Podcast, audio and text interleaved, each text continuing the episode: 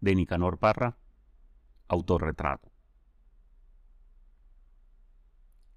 Considerad, muchachos, este gabán de fraile mendicante.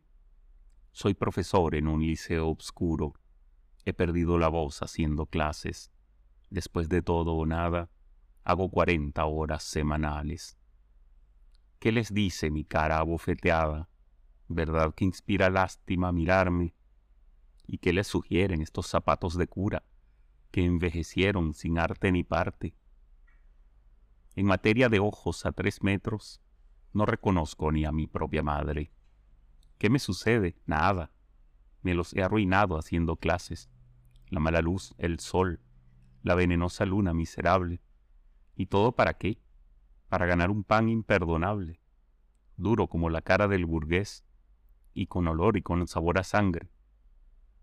¿Para qué hemos nacido como hombres si nos dan una muerte de animales? Por el exceso de trabajo a veces veo formas extrañas en el aire. Oigo carreras locas, risas, conversaciones criminales.